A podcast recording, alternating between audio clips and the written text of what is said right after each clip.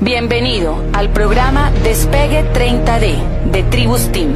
El hábito diario de escuchar esta información tiene el poder de ayudarte a crear un brillante futuro financiero. Cambia lo que escuchas, cambia lo que lees, cambia con quién te asocias y cambiarás tu vida. Todo el mundo ha debido escuchar a Nobel o al Premio Nobel de la Paz. Bueno, fíjense ustedes, este hombre fue el inventor de Alexander Nobel, fue el inventor de la dinamita. ¿eh? Y bueno, con la dinamita se cometieron muchas barbaridades, muchas muertes, muchas cosas. Y un día, un hermano de Nobel murió. Y ellos vivían en Noruega. Y bueno, la prensa pensó que había muerto Alexander Nobel, el inventor. Y entonces la prensa del día siguiente escribió su epitafio. Y todo lo que decían era negativo, que esa persona había contribuido a la muerte de las personas en el mundo entero, y para aquí, y para allá, y no sé qué, y no sé cuántos. Y fue tanta la impresión que leyó a esa persona, Alexander Nobel, cuando vio su epitafio reflejado en el periódico, que dijo, yo no puedo tener esta historia. Yo tengo que cambiar esta historia. Y hoy día, familia, todo el mundo conoce a Alexander Nobel como el hombre de la paz por sus, acciones, por sus hechos. O sea, tú puedes cambiar tu historia si tu historia no te interesa, si tu historia no estás de acuerdo con ella, si tu historia no ha sido lo que tú quieres que sea. Siempre que tengas vida tienes oportunidad de cambiar tu historia y hacer esa historia que tú quieres realmente tener de tu vida. Yo te voy a compartir hoy mi historia. Para mí es la mejor. Estoy muy orgulloso de ella. Ha habido que dar muchos cambios de timón en mi vida para yo poder escribir ese destino que yo quería tener en mi vida. Alcanzar ese equilibrio emocional. Cuando escuches mi historia, a continuación, verás que es fácil, aunque cuesta mucho, cambiar la historia, cambiar la vida. Nuestro destino, amigos, no está construido, no estamos predestinados ninguno de nosotros. Nuestro destino se puede construir día a día, paso a paso. Y el pasado ya no tiene remedio. El pasado es historia. Y ya no se puede cambiar. Pero puedes cambiar tu presente y puedes cambiar tu futuro, si tú quieres. Yo nací hace 56 años y nací en una familia humilde. Eh, acababa la guerra civil española, estamos en la posguerra, había mucha miseria, todo destruido en España. Mi padre pudo dar los estudios mm, a los tres hermanos y yo se me daban bastante bien las, las ciencias, las matemáticas, la física, me gustaban. Entonces mi padre decidió él que tenía que estudiar ingeniero. Y yo ingeniero no quería estudiar. Mi pasión era el mar. Yo quería ser marino. Total que yo me busqué las formas para de alguna manera hacer las dos cosas. Estudié la carrera de Marina Civil, pero la rama de ingeniería. Con lo cual, pues él quedaba un poco contento y yo también quedaba contento. Bueno, acabé mi licenciatura a los 22 años Conocí a Pilar, a mi esposa, a los 16 años, cuando yo estaba estudiando, éramos estudiantes los dos, está estudiando Derecho, y entonces decidimos casarnos. Eh, yo, mi trabajo me llevaba fuera de España, siempre andaba por aquí, por allá, con compañías extranjeras, y bueno, pues eh, así fue pasando mi vida hasta los 7, 8 años de matrimonio, ya teníamos dos hijos, el mayor Miguel, que tenía 5 eh, años entonces, y 6 años, y Rafa, Daniel, que tenía un año. Y Pilar ya, pues, no podía, o sea, tenía la carga con los hijos. Necesitaba ya un padre. Total que ya decidimos, el, yo dejé mi trabajo, mi profesión de marino, eh, me vine para España. Y tú fíjate qué cosa más interesante. Yo estaba ganando en aquel momento, años, 60, años 70, 71, estaba ganando más o menos como unos 2.500 dólares al mes. Era mi salario como ingeniero de puerto. Y me vine a trabajar a España porque para mí lo importante, lo prioritario era mi familia y cambié el salario por 250 dólares al mes. O sea que fue una caída un tanto espectacular, pero bueno, es volver a empezar de nuevo, ¿me entiendes? Ahí me di cuenta que los lineales no son muy buenos, ¿eh? Me di cuenta que el, depender de un beneficio lineal puede, puede tocarte la vida, ¿no? Con lo cual, bueno, comenzamos a trabajar de nuevo, comenzamos a... me metí en el mundo de la ingeniería ya de lleno y en el año 80 me contratan de la General Motors para construir, eh, íbamos a construir tres plantas en España, la de ensamblaje de coches, y a mí me mandan a construir una de la de suspensión, y bueno, pues las condiciones eran muy buenas, me ponían como director de ingeniería de procesos, iba era responsable de montar la fábrica, de contratar a todo el personal, de montar todas las instalaciones que eran como 180 millones de 180 bien digo millones de dólares, Con lo cual, pues, te sientes a los 38, 39 años como el rey de la creación. Esto es todo lo que yo buscaba en mi vida, ¿no? Y bueno, pues así estuvimos trabajando allí en la moto, nos fuimos a vivir al sur de España con mi familia y a los, en el año 87, 86, 87, la empresa me promociona y me hace director de investigación y desarrollo, que era el cargo más alto de la empresa en España en esta planta, con lo cual ya era el sumum. Ganábamos muchísimo dinero, teníamos una casa, un chalet precioso al lado del mar, entre pinos, eh, nuestra piscina, una parcela de 2.000 metros cuadrados, dos carros, eh, otro de la compañía, eh, tres hijos, un perro y, hasta una y la asistenta que nos hacía, nos cuidaba la casa y nos, daba, nos hacía la cocina y nos limpiaba. Se veíamos como mucha gente sueña vivir, pero lo único que teníamos era eso, un trabajo y un salario. De mis tres hijos, el mayor, Miguel, eh, salió rebelde.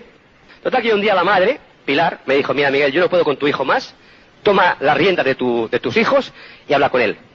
Total que dije, sí, sí, Pilar, tranquila, que yo hablar con mi hijo Miguel. Evidentemente yo siempre que llegaba a mi casa, cuando llegaba, pues yo salía a la fábrica a las 10 de la noche habitualmente, estresado, como un trapito, ¿no? Ya para tirarme a la cama, pues eh, yo que hablaba nunca con mis hijos. Yo había perdido la comunicación con mi familia. Yo lo único que tenía era una profesión.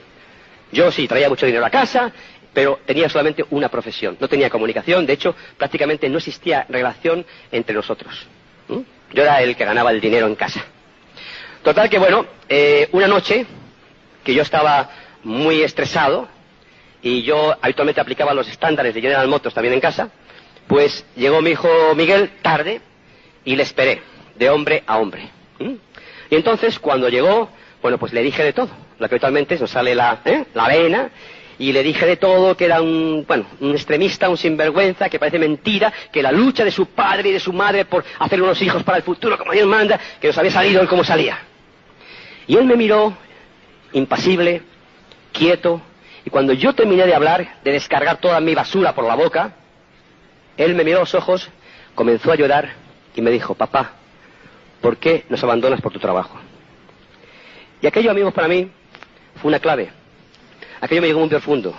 Me di cuenta que lo único que tenía era un trabajo entonces. No tenía más, no tenía hijos, no tenía esposa. Yo pensé que con aquello ya llenaba todo. Profesionalmente era el mejor, pero no tenía nada más que eso, una profesión. Y te planteas en esos momentos, o yo me planteé por lo menos en esos momentos, bueno, ¿qué puede hacer un profesional con mi reputación a los 45 años para cambiar tu vida? ¿Qué puedo hacer yo? Señores, sufría. No sabía qué podía hacer. No encontrábamos una fórmula que me dijese, Miguel, no sé, haz otra cosa. Y en aquellos pensamientos, y por eso te digo que este negocio, amigos, es causal, no es casual. Tú fíjate esta familia cómo había escrito, tú fíjate claves de cómo te contactan. Esta familia conocía a mi hijo el segundo, a Daniel. Nosotros hacíamos intercambios eh, con Estados Unidos, con los, con, los, hijos, para que viesen el idioma, ¿no? Y viesen otras culturas.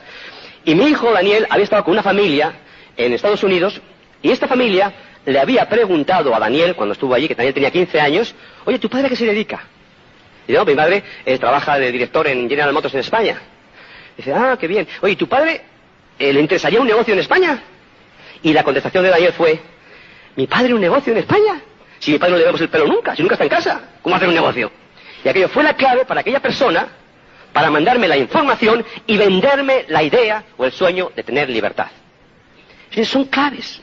Y tú tienes que estar siempre muy abierto, muy despierto con quien hablas. Todo el mundo tiene alguna clave. Ahora, el problema está en cómo descubrimos esa clave nosotros las personas. Y esa es la habilidad del profesional que tenemos que tener dentro de nosotros. Descubrir la necesidad de la persona y darle realmente lo que la persona quiere. Bien, mis hábitos no me permitieron pensar más profundamente y dejar aquello de lado. ¿Esto qué tiene que ver conmigo? Si yo soy ingeniero, ¿verdad? y yo pues no quiero hacer ingeniería y que tiene que haber un marketing multinivel que no sé ni qué demonios es esto, conmigo, con mi vida. ¿Mm? Pero quedó esa frase de libertad financiera, quedó. Y yo seguí dándole vuelta al tema y seguí buscando y buscando y buscando. Y un día hablando con Pilar digo, Pilar, ¿no estará aquí la oportunidad que estamos buscando? ¿Por qué no lo miramos más en profundidad? Yo sé que mucha gente, cuando hablamos con ellos, te dicen, no, es que yo soy ingeniero, yo soy médico, yo soy abogado. Señores, tú puedes ser lo que tú seas profesionalmente, pero tú eres sobre todo persona. O sea, yo no nací ingeniero, ni licenciado en, en, náuticas, yo nací ser humano, que mi objetivo es ser feliz en esta tierra, igual que el tuyo. Luego, si tú eres ingeniero y ser ingeniero o licenciado como era yo no te da la felicidad porque únicamente tienes una profesión, tendrás que seguir luchando, tendrás que cambiar tu vida para encontrar ese camino que sí existe para todos y buscar tu equilibrio y buscar tu felicidad. Y bueno, tomamos la decisión, escribimos de vuelta a esta familia, me contestó esta, esta, familia y me dijo, mira, ponte en contacto con tal persona, Luis Costa en este caso, ponte en contacto con Luis, le llamas por teléfono, me dio un teléfono y habláis. Y yo recuerdo que, bueno, llamé a Luis por teléfono, Luis nunca estaba, siempre estaba de viaje, yo me llamaba Luis a mí y yo estaba de viaje con la General Motos, total que después de varios meses, como tres meses más o menos, ya un día Luis me contacta y quedamos eh, a medio de camino. Él vivía en Madrid y yo vivía en el sur, en Cádiz. Y quedamos en Sevilla, que está como a, 150 kilómetros de, Cádiz. Y quedamos, Luis me cita a mí en el mejor hotel de Sevilla, el Hotel Los Lebreros. Yo me voy con él, Pilar me acompañó, pero Pilar se fue de compras, porque era, era un asunto de negocios de hombres, entendimos, ¿no? Total que llego allí, Luis me recibió, eh, me explicó el plan de marketing, y yo lo que puedo deciros es que, para mí, o sea, yo, yo he tenido el mejor auspiciador del mundo. Eso, yo creo que todo el mundo tiene su mejor auspiciador del mundo, ¿no? Pero Luis era especial. Luis era cubano y eh, había sido de España, se había bajado de España, sin dinero, en o sea, con 10 dólares en el bolsillo. Y él comenzó desde cero en España a crearse un futuro. Llevaba tres años en el negocio de Angway, cuando yo empecé. O sea, cuando a mí me contactó, él llevaba tres años en el negocio de Angway en España. Y en tres años, Luis había estado creciendo al 3%, creo que llegó hasta el 6% alguna vez, y todo se le caía. Y cuando yo le conocí a Luis, yo vi un diamante. Tú le veías los ojos a Luis y era es que te atravesaba con su mirada. Era, eh, que, él creía que era un diamante. Y eso es una de las claves, amigos. Si tú quieres ser diamante en este negocio, no tienes que esperar a ser diamante. Tienes que empezar a, vivir hoy y a pensar hoy como un diamante. Si no, nunca vas a llegar. O sea, él estaba convencido que era un diamante. Bueno, me dio el plan.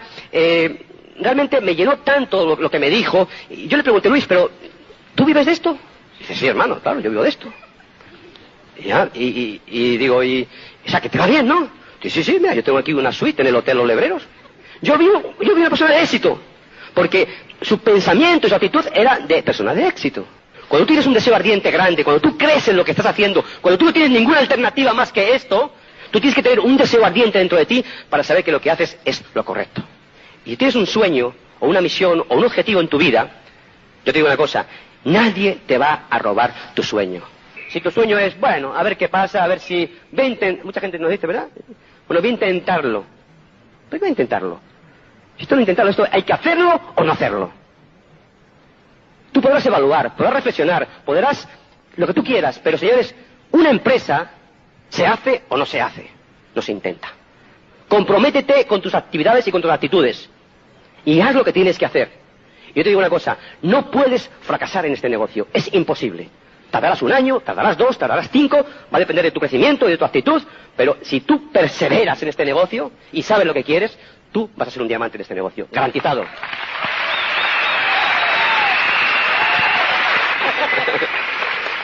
Bien, el 28 de enero había otro seminario en Madrid.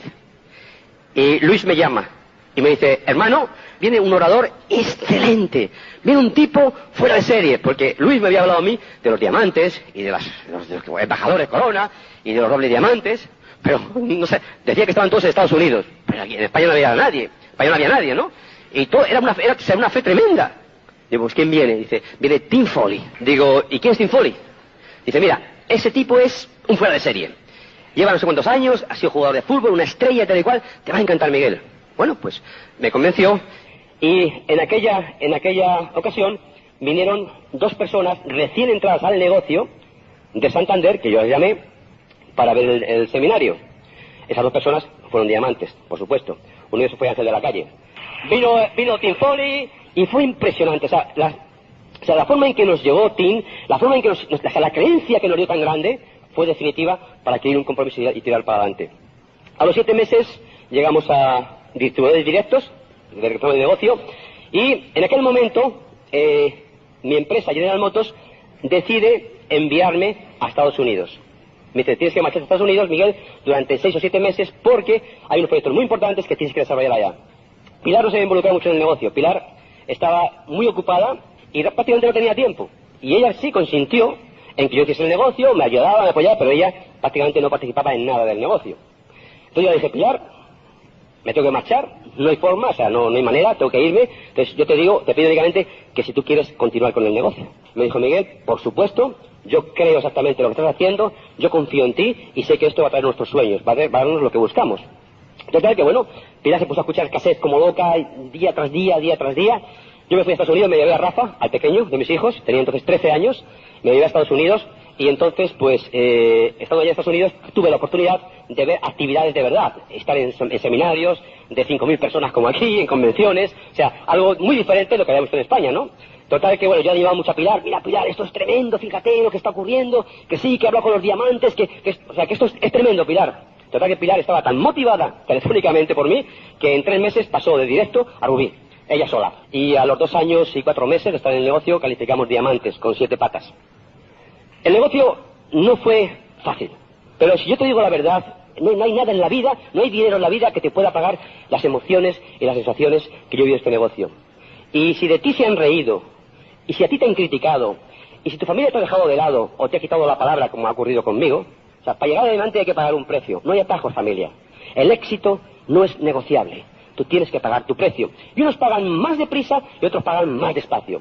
Pero fíjate una cosa, si se ríen de ti, o sea, gente tratando de robarte el no con maldad, es falta de conocimiento, únicamente, ¿me entiendes? Pero nadie te dice, no, no hagas eso, pero haz esto. Nadie te da la solución, ¿me entiendes? Y te voy, a, te voy a leer algo para que tú veas la importancia que tiene el que se ríen de ti, ¿eh? Porque ustedes dicen, ay, es que se ríen de mí, y es que mi estatus no me lo permite. Yo te voy a leer algo para que tú veas de quién se han reído muchas veces y lo que ha pasado. Tres mil años antes de Jesucristo fue inventada la rueda. Y como no se había inventado el camino, todos se rieron. En 1975 se inventó el teléfono. Y como no existían las líneas de conexión, todos se rieron. En 1988, un ejecutivo de General Motors empezó el negocio de Amway. Y muchos amigos y familiares se rieron. Pero soy diamante. Luego, si se ríen de ti, familia, si se ríen de ti, tranquilo, estás en buen camino. ¿Me entiendes? Porque ha pasado desde 3.000 años antes de Jesucristo y se va a seguir repitiendo, ¿me entiendes? O sea, para mí el reconocimiento diamante que un día tú le tendrás es impresionante. O sea, es, es algo tremendo. Yo no sé si porque era, mi, mi, meta, la de Pilar la mía, era la única meta que teníamos, nosotros no fuimos meta ni de directo ni de esmeraldas, nuestra meta era diamantes, desde el primer momento, ¿verdad? Y cuando llegamos era como ir flotando, o sea, fue impresionante. Y mucho más cuando el reconocimiento de diamantes, que eran los primeros diamantes de España, año 91, ahí había cinco diamantes. Rompimos el mismo tiempo. Luis Costa, que fue mi auspiciador, y cuatro diamantes más de mi organización. Entre ellos Ángel de la Calle, Joaquín Lucas y otros más. Con lo cual, amigos, el trabajo mm, dio la recompensa, ¿me entiendes? Ahora se luchó fuertemente, se luchó con alegría, se luchó no, no estresado ni con sacrificio, se luchó alegremente. En el año 93 Mm, en aquella meta que conseguimos de diamantes ejecutivos, pues mi premio fue un barco, que es un barco velero de 13 metros, que se llama Libertad. Después, en el 95, calificamos eh, dobles diamantes y estamos trabajando eh, para triple diamantes, que es la siguiente siguiente, y la siguiente siguiente sería el embajador corona. Es decir, que el negocio no se acaba hasta embajador corona. Si tú quieres que te diga la verdad de lo que más me ha quedado a mí de este negocio, sinceramente, son las personas. O sea, la emoción no es el dinero, no, es, la cosa material. El negocio, amigos, es un proyecto de vida. Yo por lo menos lo tengo como un proyecto de vida, donde se dan, digamos, las cuatro cosas que el ser humano siempre quiere obtener, que es vivir, vivir bien, vivir en confort, vivir en calidad de vida, vivir eh, con dinero, vivir con cosas que te, apetezcan, eh, vivir dentro de vivir la salud, que es muy importante, amar. ¿Qué negocio hay como el nuestro donde se pueda amar tanto a las personas? De amar y ser amado por la, gente de este negocio. De sentirte pertenecer a algo. De sentirte que eres alguien en esta vida. Que no estás solo. Que siempre hay una mano que te va a ayudar en este negocio. Amar, aprender. ¿Qué escuela más grande existe en el mundo que en este negocio? ¿Qué sistema existe en el mundo que te enseñe? Yo estudié en universidades, estudié en colegios, estudié, he hecho talleres, he hecho eh, entrenamientos. En ningún lado me enseñaron cómo ser persona En ningún lado me enseñaron qué capacidad tenía como ser humano. En ningún lado me enseñaron cómo tener esta vida. Solo me enseñaron técnica, técnica, técnica, técnica, técnica. Señores, llevo 11 años en este negocio, 11 años, y aprendí en 11 años más que en toda mi vida. Y sigo aprendiendo, porque es una escuela, es una universidad de éxito. Tú puedes aprender todo lo que quieras dentro de ella. ¿Qué más? Dejar un legado. Dejar un legado a la historia. No pasar como nuestros bisabuelos, desapercibidos. Dejar una huella en la tierra. Mucha gente, yo recuerdo que la mentalidad de nuestros padres y nuestros abuelos anteriormente era trabajar duramente durante años y años y años para dejarnos una fortunita, para dejarnos una casita, o dejarnos unas tierras, o dejarnos algo. Esa es la mentalidad del, del pasado, señores. Bueno, yo, sinceramente, mi mentalidad, desde que estoy en este negocio, me ha hecho entender que yo no quiero un mundo mejor para mis hijos. Yo quiero mejor unos hijos para este mundo que es muy diferente. Quiero que mis hijos el día de mañana sean gente de provecho, sean gente de éxito, sean gente que aman a las personas. Porque lo material, señores, lo material, la gente de éxito lo va a conseguir. Viene acompañado con el éxito, la parte material. Lo que tú tienes que buscar ese equilibrio. Y este proyecto, este negocio te lo da. Vivir, amar, aprender y dejar un legado. Y todo eso lo puedes encontrar aquí, en este negocio. Y este negocio puede ser un proyecto para toda tu vida para tus generaciones venideras, tus hijos, tus nietos, tus tranietos. Yo ya tengo nietos y estoy pensando el día de mañana cuando ellos sean también diamantes en este negocio. Entonces hay cabida para todo el mundo, porque esto es inagotable. Hay un equilibrio en la distribución de la riqueza. Y déjame que comparta contigo, por ejemplo, otra emoción interesante fue eh, mi despedida de General Motors. Cuando yo me despedí de General Motors, la empresa era muy querido en la empresa, soy muy querido en la empresa en el moto. De hecho, me han llamado ya como tres o cuatro veces para que vuelva a trabajar, pero siempre digo que muchas gracias, que estoy bien como estoy. Y no entienden, no entienden todavía, no entienden. Pero bueno, algunos entenderán. Y me acuerdo pues que me hicieron una gran fiesta. Bueno, vieron todos los ingenieros que trabajan para mí, los empleados. Bueno, hay como unas 800 personas aproximadamente, todos pues despidiéndome y tal. Y cuando acabó, Pilar no pudo venir a la, a la despedida, porque aquel día era último de mes.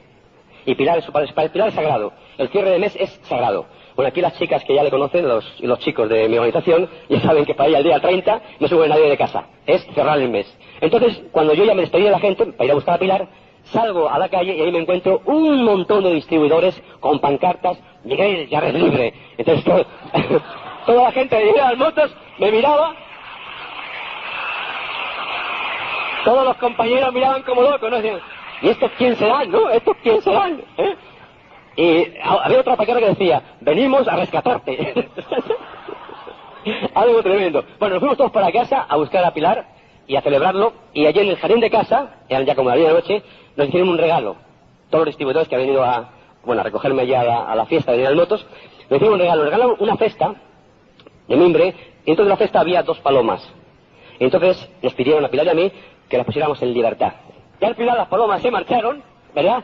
Y dentro de la caja, otra emoción, había una nota escrita por los distribuidores que decía, gracias por tu libertad, con la tuya comienza la nuestra.